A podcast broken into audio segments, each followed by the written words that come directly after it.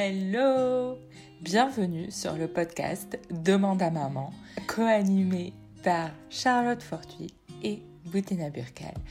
Aujourd'hui, je vous propose, moi Boutena, de d'écouter une interview réalisée avec Judith Aquin autour de la question du tabou du premier trimestre. Bonjour Judith. Bonjour Boutaina. Merci beaucoup d'avoir accepté mon invitation pour nous parler de ton livre et de parler de ce que tu as soulevé comme euh, tabou euh, qui, est assez, euh, on va dire, présent dans la vie des femmes et des mères en particulier. C'est les trois premiers mois de grossesse qu'on ne dit pas. Tout à fait. Ben, on ne les dit pas. Alors, euh, c'est toujours intéressant de regarder euh, les, choses qu'on ne dit pas. Pourquoi on ne dit pas ça? Ben, Parce qu'on a peur. Euh, et pourquoi on en a tant peur? Déjà parce que, bon, a raison, hein, il y a un risque. Il y a le risque de la fausse couche qui est associé à ce premier trimestre, puisque de fait, les risques sont plus forts à ce moment-là de perdre sa grossesse, qu'elle s'arrête. en revanche, pourquoi cette peur, pourquoi ce tabou? C'est aussi quand même mêlé d'une désinformation totale qui conduit en fait à, à imaginer que peut-être l'explication serait ailleurs. quand on n'a pas l'information scientifique, quand on n'a pas toutes les cartes en main, toutes les données, qu'on nous a toutes dit ne le dis pas, ne le dis pas, ne le dis pas, ne le dis pas, euh, on se dit peut-être que si je le dis, ça va m'attirer le mauvais œil, ça. va, euh, voilà. on, ça va être de ma faute. En fait, un système, voilà, ça va être de ma faute. Donc, soit on se réfugie vers une explication pseudo-psychanalytique où évidemment on est immédiatement désigné comme coupable, hein, puisque c'est l'œuvre de la psychanalyse d'avoir vraiment bien, bien, bien euh, ancré ça en nous, que notre inconscient nous fait faire des choses au corps. voilà, donc bon, parfois oui, hein, ça, arrive qu'on somatise pour certaines choses, mais enfin quand même, la plupart du temps, il y a une explication physiologique euh, et une explication biologique. La fausse couche en a une euh, qui euh, n'est en rien liée ni à une culpabilité de la femme, ni à, un mauvais œil. C'est lié, hélas, à une, biologie qui, hélas aussi, et c'est ce que je dis, c'est-à-dire que le, problème que soulève ça, au-delà de, de, ce que ça suscite aussi chez les femmes, c'est que la société ne s'est pas penchée du tout sur ces questions-là, sur ce qui se produit à ce moment-là de la grossesse. Et donc, la recherche scientifique travaille très peu autour de la fausse couche pour tenter aussi de l'expliquer, de, voilà, de, savoir en fait ce qui se produit pour que l'embryon arrête de se développer ou que l'embryon ne se soit pas du tout implanté malgré tous les signes qui pourraient être donnés, notamment des signes hormonaux, puisque le, corps fait son travail. Son travail hallucinant par ailleurs, un travail qui est celui de mettre en place un taux d'hormones fou, de réorganiser plein de choses à l'intérieur, à l'intérieur de l'utérus pour faire la place. Mais simplement, ce travail aussi donne lieu à des symptômes énormes qui sont également très peu explorés dans la mesure où on n'en parle pas. Mmh. Mais ce qui est incroyable, ce qui est assez scandaleux, c'est que bon, bah, le, choix de ne pas en parler, compte tenu du risque, euh, est lui tout à fait respectable, du moment qu'on on sait pourquoi on n'en parle pas, hein, du moment qu'on ne le fait pas par pur conformisme, sans interroger aussi la, raison de ce silence. simplement, voilà, le, problème, c'est que la médecine dénigre également euh, tout ça euh, désigne euh, les, symptômes de début de grossesse, de petits mots de la grossesse, alors que bah, c'est une gastroentérite de 3-4 mois, c'est voire parfois un peu plus, hein, voire, parfois toute la grossesse. Hein. Il, y a, des, femmes qui ont des, vomissements intempestifs absolument tout le temps et c'est terrible. Enfin, c'est, ça peut aussi les conduire quand même à des, hospitalisations, à des moments qui sont très graves. mais simplement, quand quand on, a des symptômes aussi forts et honnêtement, euh, il y a quand même très très peu de femmes qui n'ont aucun symptôme euh, en début de grossesse. elles, ont, elles, ont, énormément de chance, mais les symptômes de début de grossesse, quels qu'ils soient, sont très forts. Euh, mmh. Quand on a des hémorroïdes, on a une énorme crise d'hémorroïdes. Quand on a de la fatigue, c'est pas de la fatigue, c'est une neurasthénie qui est envahissante et, et, qui en réalité est, est, partagée quand même par une immense majorité de femmes dans des degrés divers, mais bon, enfin, à chaque fois, c'est quand même assez dur à porter. c'est d'autant plus dur, par ailleurs, qu'on on travaille, et donc que la... Et c'est ça, le travail, c'est l'un des paradoxes, c'est qu'en fait, on rentre dans le temps où on, a, on doit faire comme si de rien n'était. Et d'ailleurs, ça va commencer à jouer après, quand la grossesse va aboutir. C'est c'est que euh, on rentre dans ce moment-là où la femme est poussée à faire comme si de rien n'était. Oui. Comme bah si elle, avait, elle, elle, avait rien. C'est ça, comme si, euh, comme si elle n'avait rien. Et donc, euh, comme d'habitude, en fait, les femmes prennent sur elles, font profil bas, etc., etc. Mais en fait, il y a un moment où quand on, quand on, quand on fait comme si de rien n'était, comme si on, quand, on, quand, on, quand on prend sur soi, euh, il faut regarder aussi le système qui est derrière, qui fait qu'on prend sur soi, etc. Et le système qui est derrière, c'est un système d'impensé. Et, et, pourquoi est-ce impensé? Parce que ça concerne le corps des femmes. Euh, mmh. Le corps des femmes est soumis à des injonctions qui sont très fortes, très patriarcales, qui est d'être beau, d'être jeune, d'être mince euh, et d'être utile. Productive. voilà. et, et, cette utilité n'est entérinée qu'à la fin, en fait, de ce premier trimestre. Parce qu'auparavant, il y a ce risque.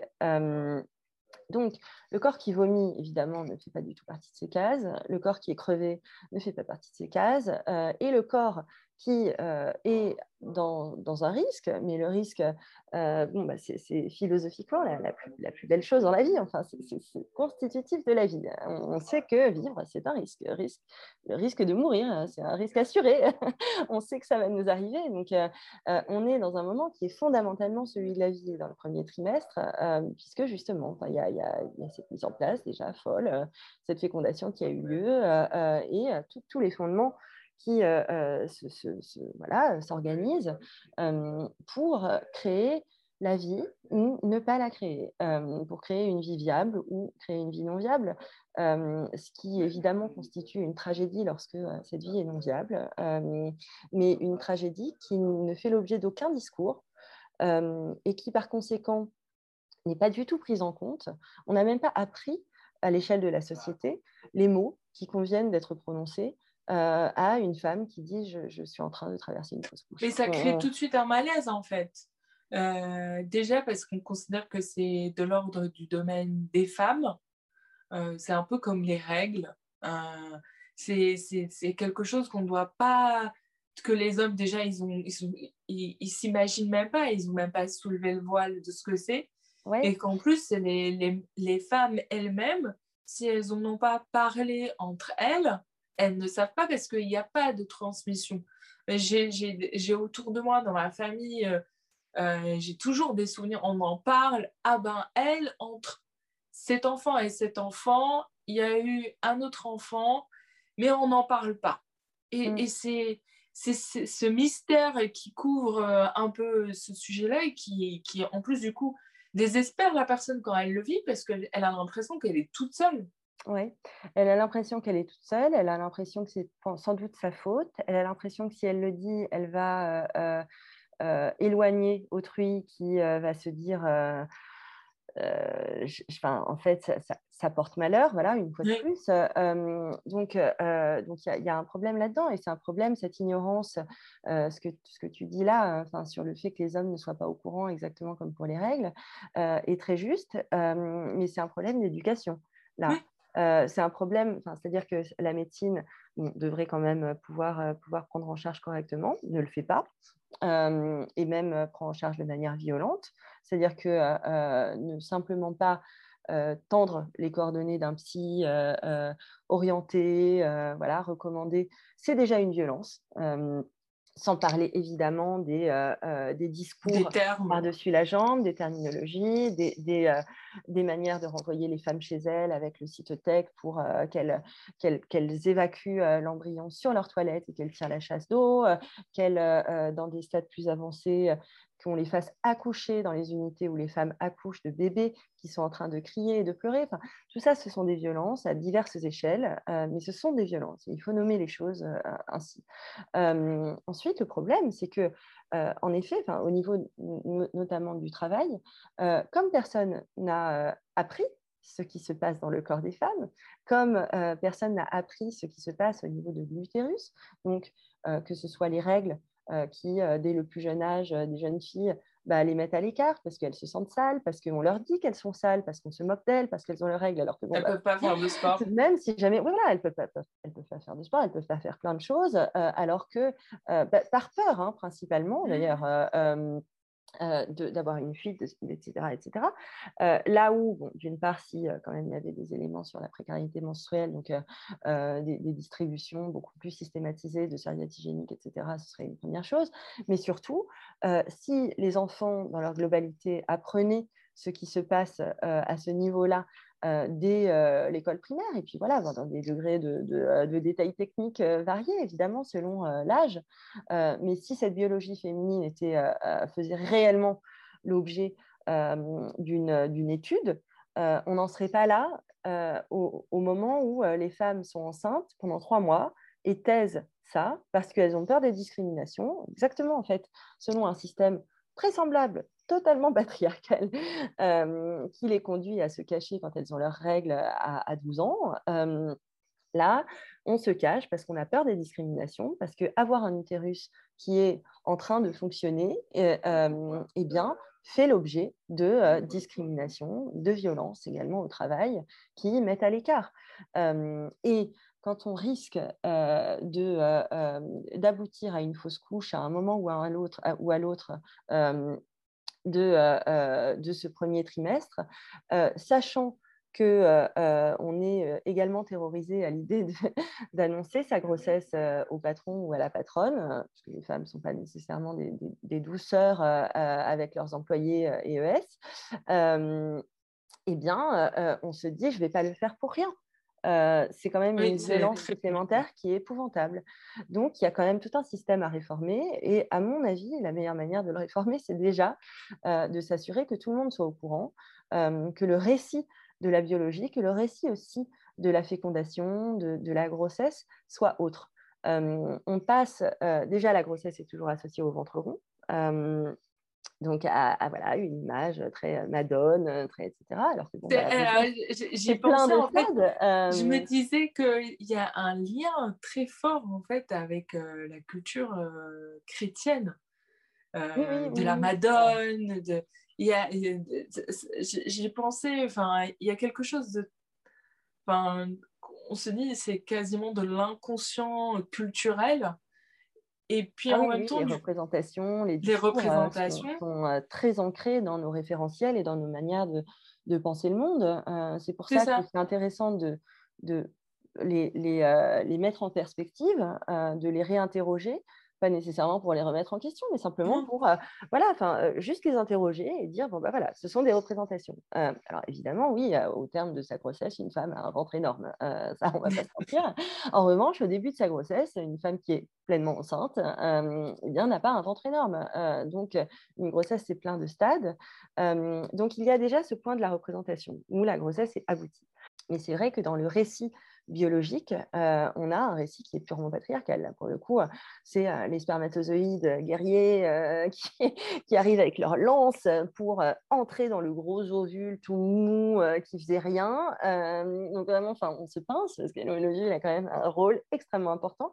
Et une fois que la fécondation, que le, spermatozoïde conquérant est entré dans le gros ovule tout mou, cut tout, la division cellulaire, et là, on se focalise complètement sur l'embryon c'est bien hein, de se focaliser complètement sur l'embryon, mais on, se débarrasse complètement du regard qui se fait sur l'utérus, la mise en place dans la corporalité féminine de tout ça. On ne regarde pas quelle est la conséquence dans la corporalité féminine.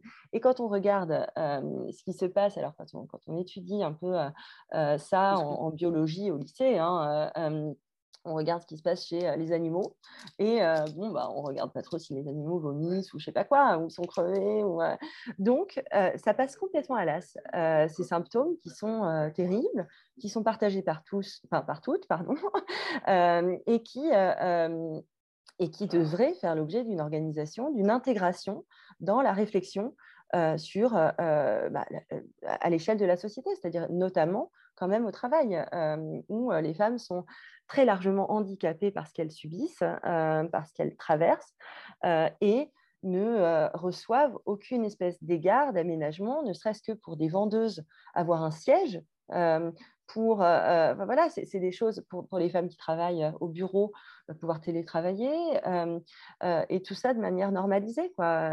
mais bah, au bout, il y a de la hein. Là, avec la situation sanitaire particulière. Moi, j'ai eu des échanges avec des, des, femmes qui ont vécu leur euh, grossesse en plein confinement et qui étaient heureuses. Oui, bah, c'est mon cas. c'est vrai, hein. De ne pas avoir à rencontrer euh, des personnes, ne pas se sentir jugée et juste de, elle disait, de couver en fait et de ne pas avoir tout ce stress qu'il y avait derrière et, aussi de pouvoir se concentrer sur leur corps et ce qui se passait dans leur corps. Oui, et puis ça empêche à aucun moment de. Enfin, voilà, le fait de pouvoir être en position, et là j'entends en position physique, euh, euh, confortable, de pouvoir vomir dans ses propres toilettes, de pouvoir dormir, faire un power nap sur son canapé, plutôt que sur les cuvettes des toilettes. tout ça, c'est des éléments de dignité qui font qu'en réalité, on est beaucoup plus productive quand on a du travail. Enfin, et ça n'entame absolument pas la capacité de travail, d'être d'être dans cette posture qui est euh, une posture de confort. Euh, on, a prévu euh, voilà, dans les, dans les boîtes maintenant, pour, pour être cool, il faut avoir une table de ping-pong, un baby-foot. Enfin, pardon, c'est quand, même pas, quand même pas la priorité. Quoi. La priorité, c'est qu'il y ait une petite, un petit siège, une petite, un petit endroit à l'abri des odeurs de bouffe, donc pas à la cantine, etc., où se reposer ou être soulagé. Enfin, donc, il y, y a, quand même un, un problème, une fois de plus, dans l'organisation des priorités, mais je pense que réellement, cette organisation des priorités euh, est euh, issue d'un total impensé. Euh, et là, pour le coup, je, alors, autant sur la, question des discriminations, il y a un travail monstrueux à faire parce que c'est encore une violence qui est, en tout cas, alors, à défaut d'être acceptée, qui n'est pas rangée euh, dans euh, euh, les violences qui désormais sont perçues comme mauvaises, quoi.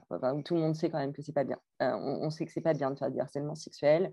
On, sait ça. Donc il y a quand même un peu de prévention, ou au moins les gens qui le font sont sans doute au courant que c'est quand même des gros salauds.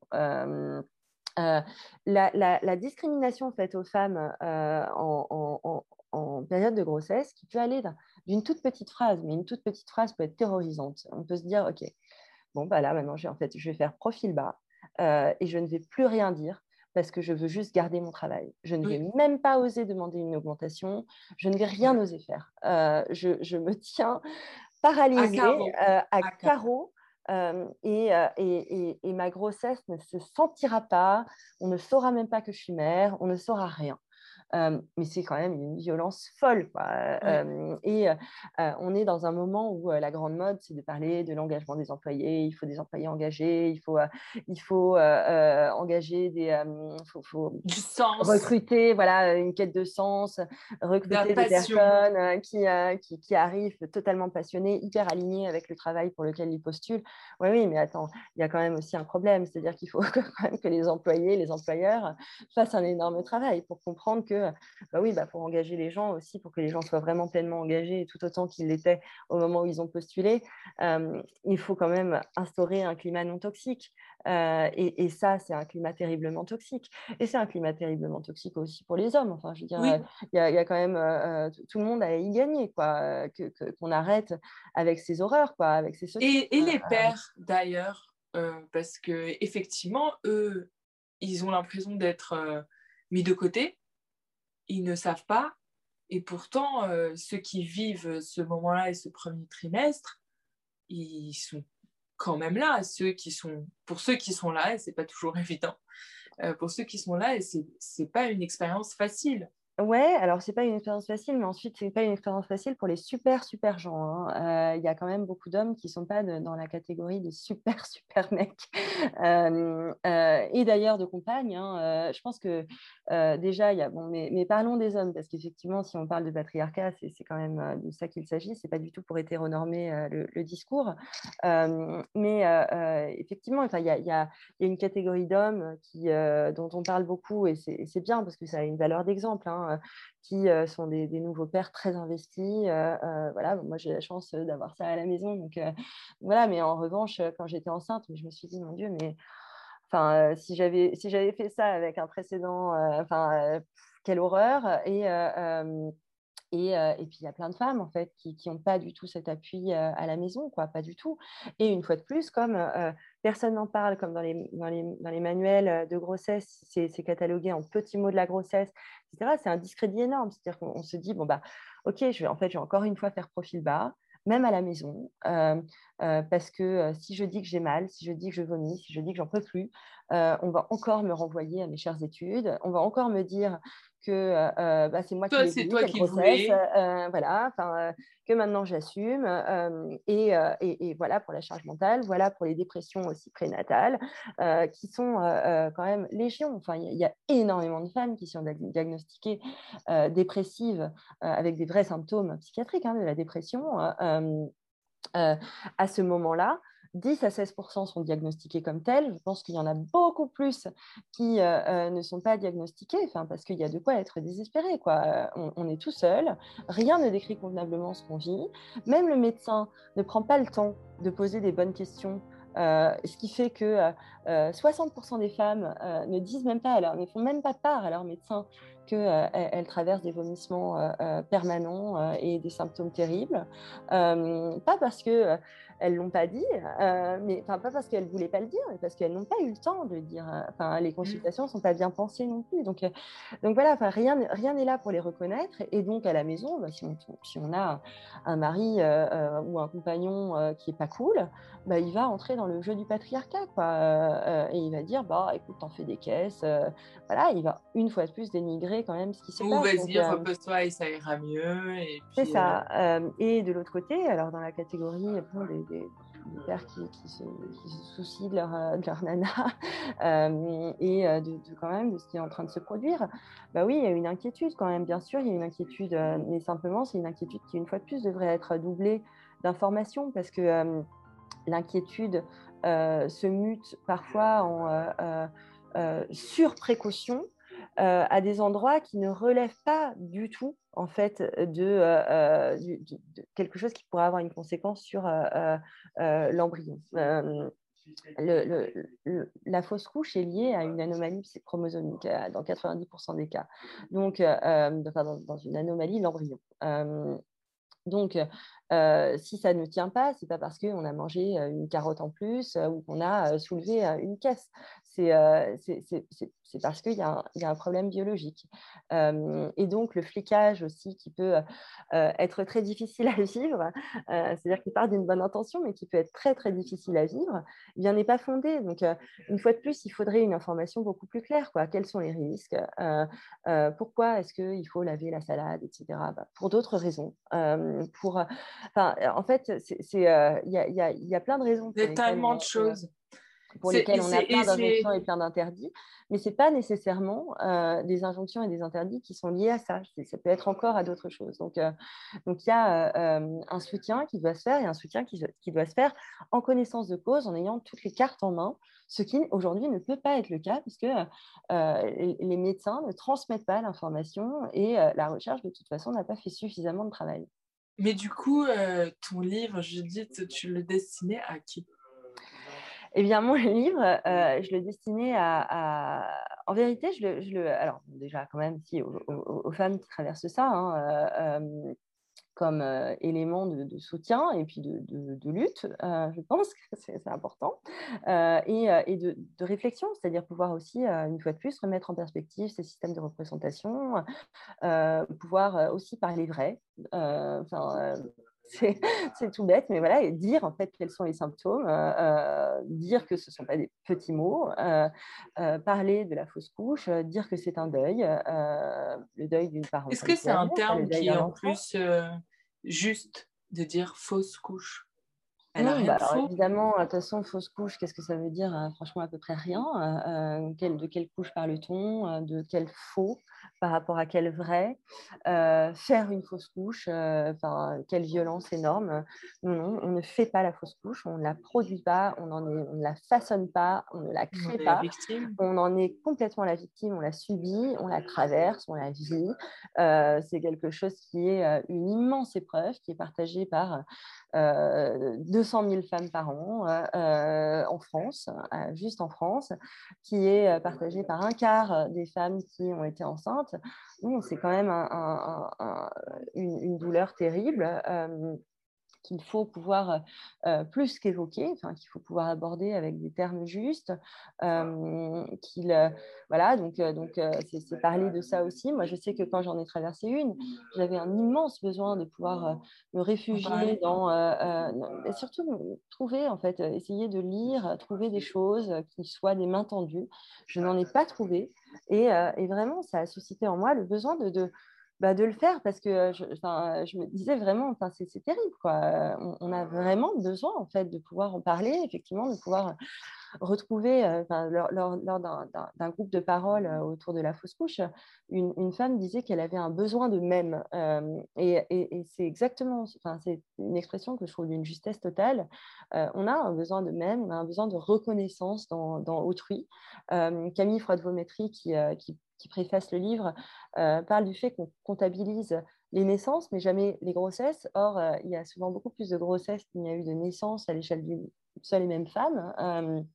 Donc, il y a euh, quelque chose à faire autour de ça. Et puis ensuite, effectivement, euh, interroger ces systèmes de représentation, interroger aussi le système en soi euh, dans la manière dont il traite les femmes. Donc, la médecine qui traite absolument pas les femmes, enfin, vraiment qui ne regarde pas leur corps, le monde du travail qui discrimine à tout va, etc. etc. Et donc, regarder un peu tout ce système. Donc, dans un premier temps, oui, les femmes, sachant que ce n'est pas un guide de grossesse, mais bon, pourquoi pas après tout. mais c'est vrai, surtout en réalité, les managers, les médecins, les sages-femmes, les RH, les même les RH, je ne sais pas, ils, pourront en faire quoi que ce soit? Parce que officiellement, ils ne sont au courant que après le premier trimestre. Non, mais ils peuvent, ils peuvent l'être avant. Mais en fait, le tout, c'est d'instaurer un, climat non toxique euh, dans l'entreprise. Euh, il y a euh, des entreprises, par exemple, quand une femme est enceinte, les augmentent automatiquement. comme ça, il n'y a pas il a même pas la gêne du. Euh, euh, J'aimerais bien connaître la liste de ces entreprises. Hein.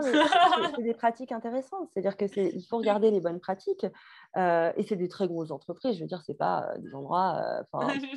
c'est pas les best places to work. Enfin, c'est pas des startups hyper, hyper super. c'est vraiment des grosses boîtes, mais qui ont instauré ce système qui me semble quand même assez intéressant. C'est-à-dire qu'effectivement, moi, je connais assez peu de femmes enceintes qui ont osé demander une augmentation. Enfin, euh, c'est plutôt difficile. Sur, un doigt d'une main. Donc, euh, voilà. donc, c'est plutôt difficile. Donc, euh, instaurer ce genre de pratique, instaurer voilà, un discours aussi autour de, bah, du fait que bah, on, sache que, bien sûr, enfin, les femmes ne font pas d'enfants à la retraite. Donc, si, si, si, elles font des enfants et lorsqu'elles en font, bah, bien sûr que ça, ça, passe par ce premier SAS qui est un SAS difficile et donc avec aménagement, etc. Et il est tout à fait possible au sein d'une organisation euh, de travail de euh, euh, désigner une personne. Les RH sont quand même soumis au, secret professionnel qui sera au courant, qui pourra créer des aménagements sans que qui que ce soit d'autre soit au courant et s'assurer que les rendez-vous médicaux qui sont bah, par définition en pleine journée, etc., etc., puissent être honorés sans que la, la, la, femme qui, qui est enceinte, sans que la parturiente bah, ne se sente en danger de devoir aussi refaire un tour d'annonce en cas de fausse couche, ou, etc. etc. et effectivement, alors tu parles de, poser des jours, il y a énormément de femmes qui, étant donné la, les symptômes, la force des symptômes, s'il n'y a pas d'aménagement qui leur sont proposés et si elles n'osent pas en demander, eh bien, par, parce qu'au parce que bout d'un moment, c'est impossible en fait de, de prendre les transports, aller, retour, de vomir tout le temps, d'être mort de fatigue, etc. alors qu'on aurait très bien pu travailler à la maison, bah, qui, qui, demande des arrêts de travail. et donc, ça a un coût pour la société qui aurait pu être évité, un coût pour la sécurité sociale qui aurait pu être évité si l'organisation du travail était moins toxique, tout simplement. Donc, il y, a un moment où, et, ça a un coût aussi pour l'entreprise, ça a un coût beaucoup plus fort que d'avoir une femme qui télétravaille ou qui a obtenu un siège pour s'asseoir parce qu'elle est vendeuse et qu'en fait, elle est morte de fatigue. Quoi. Donc, il y a un moment où cette maltraitance institutionnalisée faite aux femmes doit cesser et, tout le monde s'y retrouvera, vraiment tout le monde. Mmh. Je, je, te remercie parce que c'est important, ton combat, ton, tes mots euh, et, j'encourage vraiment à lire ton, ton livre, parce qu'en plus, euh, il est... Euh, il fourmille de ressources que j'avais jamais retrouvées comme ça, retrouvées dans un livre. Et même le, le style, en fait, est... honnêtement, je le trouve frais. Est-ce que la maternité a quelque chose de toujours un peu empoulé très euh, gnangnan aussi. Euh. Très gnangnan. Euh, alors qu'en fait, voilà, c'est juste. C'est hyper concret, quoi. C'est hyper trivial même. c'est trivial. Je dis toujours, la maternité, c'est unique pour chacune parce que oh, chaque maternité sera particulière, mais en même temps, on le vit toute à une manière ou d'une autre qu'on le porte l'enfant ou qu'on ne le porte pas, parce qu'il y a des formes de maternité complexes. Et finalement, il y a quelque chose d'universel. Donc, il faut lâcher un peu. Faut... C'est ce côté-là, peut-être très bambino, la Madonna, peut-être sacralise trop le corps, alors que, en fait, c'est juste quelque chose Ouais, qui sacralise une idée du corps. Hein. Euh, oui, c'est ça. Une le, corps, le vrai corps qui subit une idée du corps, une idée de la femme aussi, une idée de la femme telle qu'elle devrait être euh, dans sa perfection, dans, dans l'air de ne pas avoir à en toucher, d'être toujours euh, souriante, euh, reposée, fraîche, alors que ben, on, est, on est bouleversé aussi par cette maternité. On est, on est totalement bouleversé. Je pense qu'on est vraiment les premières à être bouleversées donc, euh, donc oui, effectivement, je trouve que c'est très important d'en parler dans des termes qui sont, qui sont euh, crus. En réalité, alors c'est pas cru euh, et il n'y a, a, aucune violence dans la, dans la crudité en question, mais, mais simplement dire la trivialité. Et, et, et, pour pouvoir dire la trivialité, je pense que c'est important aussi de se débarrasser de euh, toute une euh, terminologie qui, euh, qui est très bébé. On, nous appelle maman dès, le, dès le test de grossesse, alors que, bon, bah, tout en nous disant surtout, vous ne projetez pas. Donc, bah, les gars, décidez-vous. un, et deuxièmement, est-ce que c'est très sain que les médecins, que la société nous appelle maman, qui est un terme enfantin? Je ne pense pas. Je pense que ça nous ramène à un statut d'enfant et donc à un statut très peu, euh, euh, bah, voilà, non adultes, euh, à qui l'information ne, bah, ne, doit pas être donnée de manière entière, à qui on peut, envers qui on peut être tout à fait condescendant, parler de, de, manière très... J'ai bien aimé l'intro que tu as eu un moment en disant si les femmes savaient, elles ne le feraient plus. Ouais, alors ça aussi, c'est d'une condescendance euh, invraisemblable. C'est-à-dire que euh, euh, bien sûr que les femmes savent en réalité, enfin, y a, je veux dire, sinon il n'y aurait pas de famille nombreuse, hein, franchement. Enfin, donc, donc, donc non, enfin, si les femmes, les femmes savent, les, femmes savent que les accouchements c'est très dur, que on met du temps à s'en remettre, que notre corps a changé a posteriori. enfin voilà, les femmes savent et, et, il faut que les, les femmes sachent mieux parce qu'on ne leur dit pas assez. Et on les prépare pas assez. Et ça suffit, les euphémismes, vraiment, ça suffit. Et, ce que je découvre. aussi plonger dans la dépression. c'est ça. Et ce que je découvre, c'est que malgré cette pléthore d'informations, on a, en fait, on a l'impression qu'il y a beaucoup d'informations, alors que c'est une information qui est. Totalement partielle. Partielle. Et j'aime bien aussi quand, quand tu sais, tu as un moment, même des médias comme Figaro Santé, et en fait, euh, tous ces médias-là classiques ont pendant longtemps, euh, comme Marie-Claire, elle, il y a, enfin, on, on effleure la question de la maternité, on parle que du glamour, on touche pas, on donne des mots compliqués comme les Loki, comme des mots compliqués pour dire, pour juste désigner des moments euh, de l'après-accouchement ou du pendant et qui sont euh, pas sympas et qui vont être vécus pas sympas. Et les femmes sont choquées quand elles le vivent parce qu'elles elles découvrent le côté un peu pas glamour, trivial euh, et dur de, de ce moment-là de leur vie.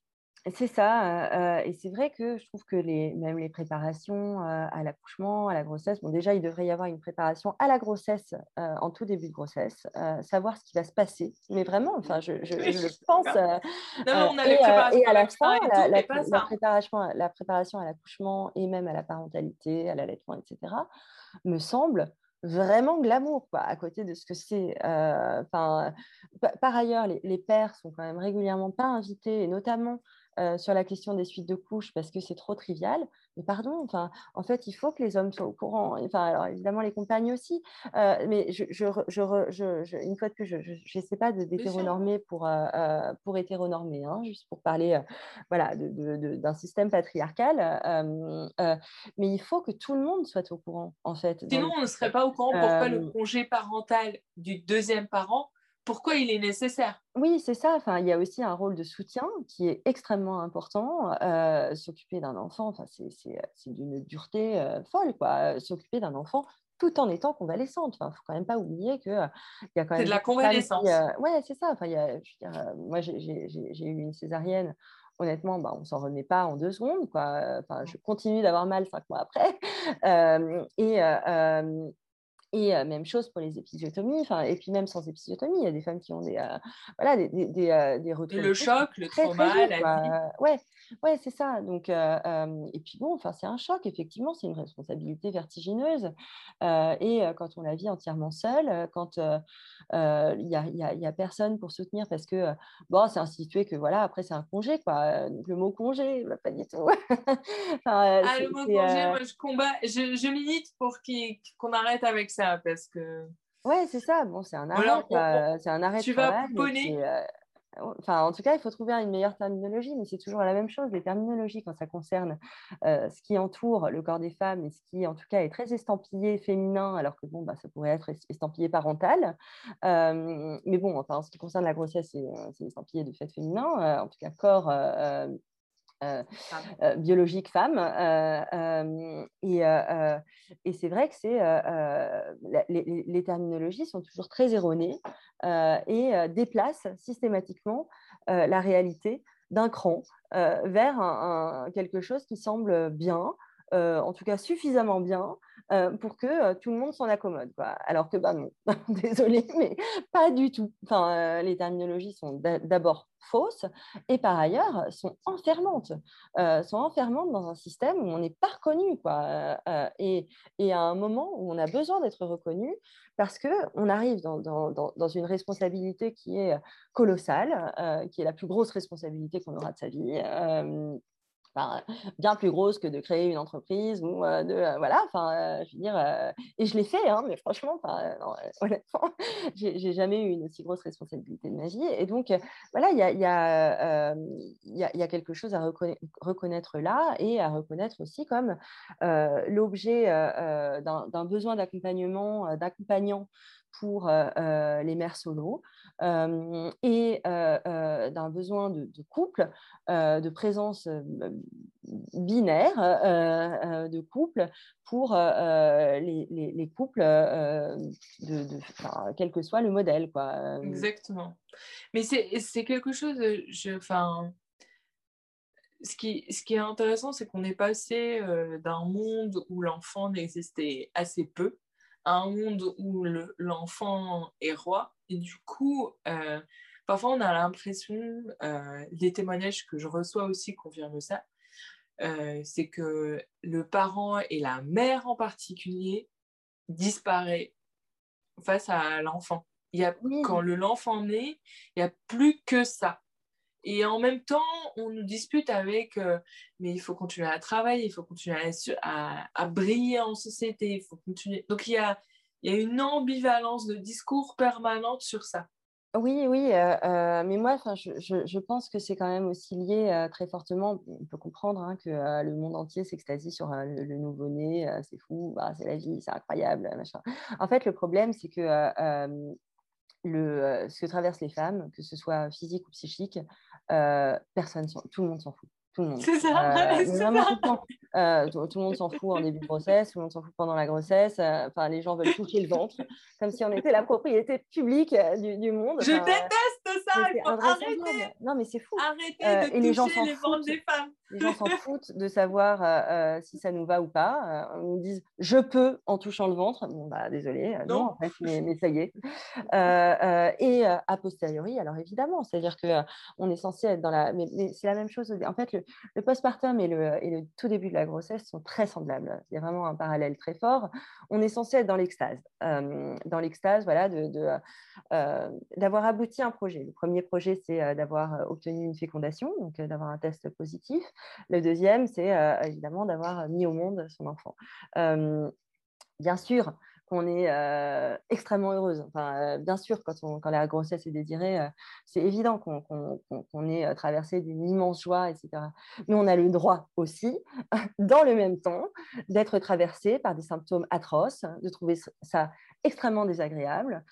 et ces symptômes très triviaux, on les retrouve au premier trimestre, mais on les retrouve aussi en postpartum. C'est-à-dire que, euh, comme le dit très bien Ilana Weisman, on a le, corps qui coule, quoi. On a du, lait, on a du sang, euh, on a la bave de son enfant. La graisse qui coule, la, le, ventre qui Enfin, on est vraiment bon euh, euh, et c'est pas agréable. Enfin, il faut quand même comprendre que c'est une blessure narcissique aussi, c'est-à-dire que euh, on n'est pas que mère, on est aussi femme et et bon, bah, ne pas reconnaître son corps, y voir quelque chose qui est contraint, qui est, nouveau, qui est choquant pour soi. Hein, parce qu'on n'en parle pas, pas, et, oui, quand on tient son enfant, qu'il pleure plus euh, et qu'il est tout doux, etc. C'est nirvana, c'est vrai, c'est un truc euh, euh, indescriptible tellement c'est beau. Quoi. Mais, mais on a aussi un, des moments d'épuisement absolu où le corps se manifeste à soi une fois de plus de manière très triviale. Et donc, bon, on peut aussi être dans cette ambivalence. Et l'ambivalence, c'est quand même aussi la pensée en action, l'intelligence, et accueillir un enfant euh, euh, dans un lieu d'intelligence, d'ambivalence, euh, où on lui apprend que les choses s'entremêlent, quoi, que le merveilleux s'entremêle à, du difficile, et que c'est ça qui fait l'obscur le et, bah et, le lumineux. Non, mais c'est ça. Enfin, si on accueillait les enfants dans un monde complètement goody-goody, enfin, ce serait d'un ennui fou. Et puis, et puis franchement, on fabriquerait des, des, des, écervelés, quoi. Euh, où les contes de fées, c'est pas quand même joyeux, joyeux, quoi. Donc, ah non, non.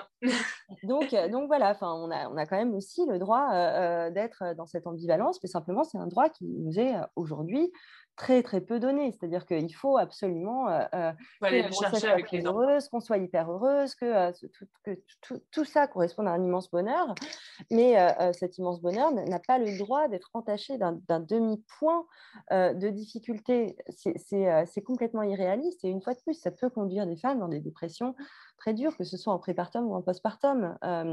et le, d'ailleurs, les, les, dépressions prépartum, les dépressions de début de grossesse, dans la mesure où de toute façon elles sont complètement dénigrées, euh, on, a, on a pu voir qu'elles donnaient lieu à euh, des risques très accrus de dépression postpartum. Euh, or, quand même, le premier, il faut dire aussi ça, parce que c'est très important, c'est un, un, vrai sujet santé publique, euh, la première cause de décès euh, postpartum, ce n'est pas des complications euh, physiques, c'est le suicide. Il y a quand même un, sujet, quoi, un énorme à, traiter dardard, et, ça se traite dès le début, ça se traite tout le temps. Euh, et, euh, c'est un, accompagnement euh, qui, qui, est dans le suivi. Ce n'est pas... dans le suivi et puis dans la, le, quand même le caractère circonstancié des préparations, etc. etc. Pour l'instant, c'est quand même très, je trouve, encore totalement euphémisé, encore totalement édulcoré. Quoi. Y a, y a, y a... Et, et c'est pas bon. C'est pas bon pour la société, c'est pas bon pour les femmes. Mmh. Écoute, merci beaucoup. je mettrai les références de ton livre. Je j'adhère complètement au fait qu'il est temps qu'on comprenne en main aussi, nous, femmes, notre, notre destin de maternité, de le, de le, définir comme on le veut aussi, et pas juste de laisser la société telle qu'elle voulait nous le définir avant. Et ça, oui, puis faut, ça fait partie de notre propre récit. C'est à nous aussi de raconter ce qu'on vit. Et, euh, Totalement, ça me semble très important, mais ça me semble aussi très important que l'éducation nationale euh, prenne ça euh, en main, re-réfléchisse quand même sa manière d'enseigner. De, que euh, la médecine euh, euh, fasse ce travail-là, que le monde professionnel, qui est capable d'être souvent un peu en avance par rapport aux cadres légaux, etc. Il y a eu le Parental Act qui a permis à diverses entreprises d'instaurer un congé paternité de quatre semaines, un congé deuxième parent de quatre semaines, un an et demi avant son, instauration là, après-demain. Enfin, donc, il y a, peut-être moyen aussi que les entreprises, au lieu de continuer leur œuvre très toxique, eh ben, continuent de proposer des choses bien et puis fasse ça comme un coup de com parce que finalement les coups de com et eh ben ça donne envie. Pour le coup, euh, je le vois auprès des de des personnes que j'interviewe tous les jours, des parents, euh, c'est vraiment un facteur d'engagement, comme tu disais, dans le sens où il y a un sentiment de loyauté, de fidélisation quand l'employeur euh, reconnaît, comprend euh, intègre la condition euh, familiale d'aujourd'hui qui est différente de celle d'avant. On ne peut pas reposer sur euh, notre belle-mère, notre, notre mère, notre voisine, notre village, entre guillemets. Donc, on est de ce fait, enfin, que ce soit homme, femme, peu importe, on est dans cette conciliation permanente, dans ce jeu, dans ce jonglage. Et en même temps, pour ceux qui je le vois aussi, les mères pour qui c'est difficile hein, le milieu professionnel, elles envisagent pour la plupart des changements de vie euh, radicaux, de faire des reconversions professionnelles parce qu'elles n'arrivent plus à s'y retrouver et qu'en même temps elles sont mères euh, euh, ou, ils sont pères et du coup ils font avec ce qu'ils ont. Ils ne peuvent pas changer la vie de leurs enfants, par contre ils peuvent changer de travail. Oui, complètement. Euh, et c'est vrai que, que euh, ces modifications-là, euh, on les retrouve de plus en plus. Hein, mais simplement, bon, c'est compliqué une fois de plus parce que quand on a un projet parental, euh, en tout cas, euh, je parle en, début de grossesse, euh, on a besoin aussi de sa sécurité d'emploi. Donc, c'est une fois de plus une charge mentale qui s'ajoute.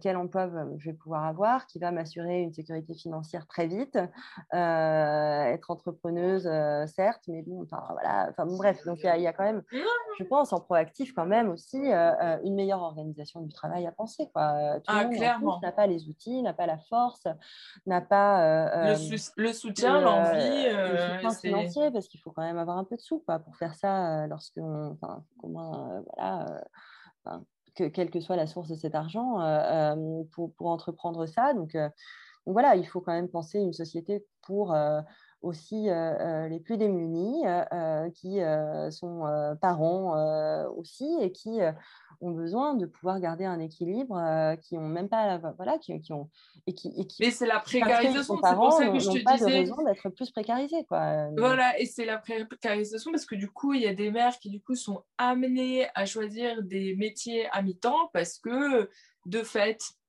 voilà, c'est compliqué, ou bien d'être plus dépendantes financièrement de leur conjoint parce que de fait, c'est plus compliqué.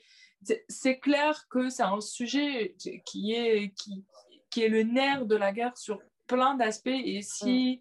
des entreprises nous entendent et regardent cette vidéo, s'il vous plaît, euh, adaptez votre organisation. Et si vous voulez, on sera là pour vous aider et vous dire que sont les pratiques des parents qui, de permettre en tout cas de un épanouissement pas, pas idéal, c'est pas, c'est pas une aliénation au travail, mais en tout cas d'avoir euh, quelque chose qui arrive à se concilier euh, avec ces non, transitions. enfin, si, euh, si, le travail est associé à, pour le coup, on en revient au tripalium, donc à la racine étymologique du mot travail, c'est-à-dire la, torture. Bon, il y a un moment où ça va pas, quoi.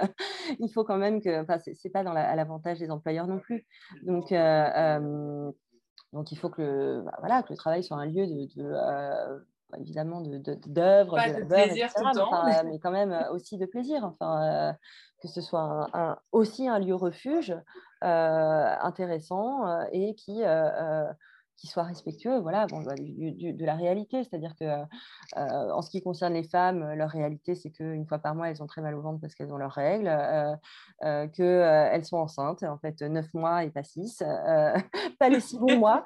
non, non, aussi les trois premiers mois qui sont, qui sont moins bons, mais, mais, qui existent. Et que vont prendre un congé, oui, et c'est normal. Oui, et c'est normal. Il faut anticiper. plutôt, plutôt l'employeur sera, sera, au courant, mieux il, il il l'anticipera. Euh, mieux il l'anticipera et moins ça coûtera à l'entreprise. Donc, euh, ben voilà, il y a. Y a c'est vertueux. oui, c'est ça. C'est que des cercles vertueux. Et, En tout cas, merci pour ce livre. Euh, J'ai adoré et je vais certainement en recommander autour de moi. Merci à Judith pour cet épisode et cette interview. Nous espérons avec Charlotte que cet épisode vous a plu. Si c'est le cas, n'oubliez pas de nous laisser des étoiles, de vous abonner, voire de laisser un avis et de partager cet épisode fort avec d'autres mères, d'autres femmes, d'autres partenaires de vie qui, euh, qui seraient touchés par le sujet et qui seraient intéressés par ce que vivent les femmes aujourd'hui en matière de, de grossesse et euh, de de charge mentale. Et nous vous disons à très vite avec Charlotte sur Demande à maman, le podcast.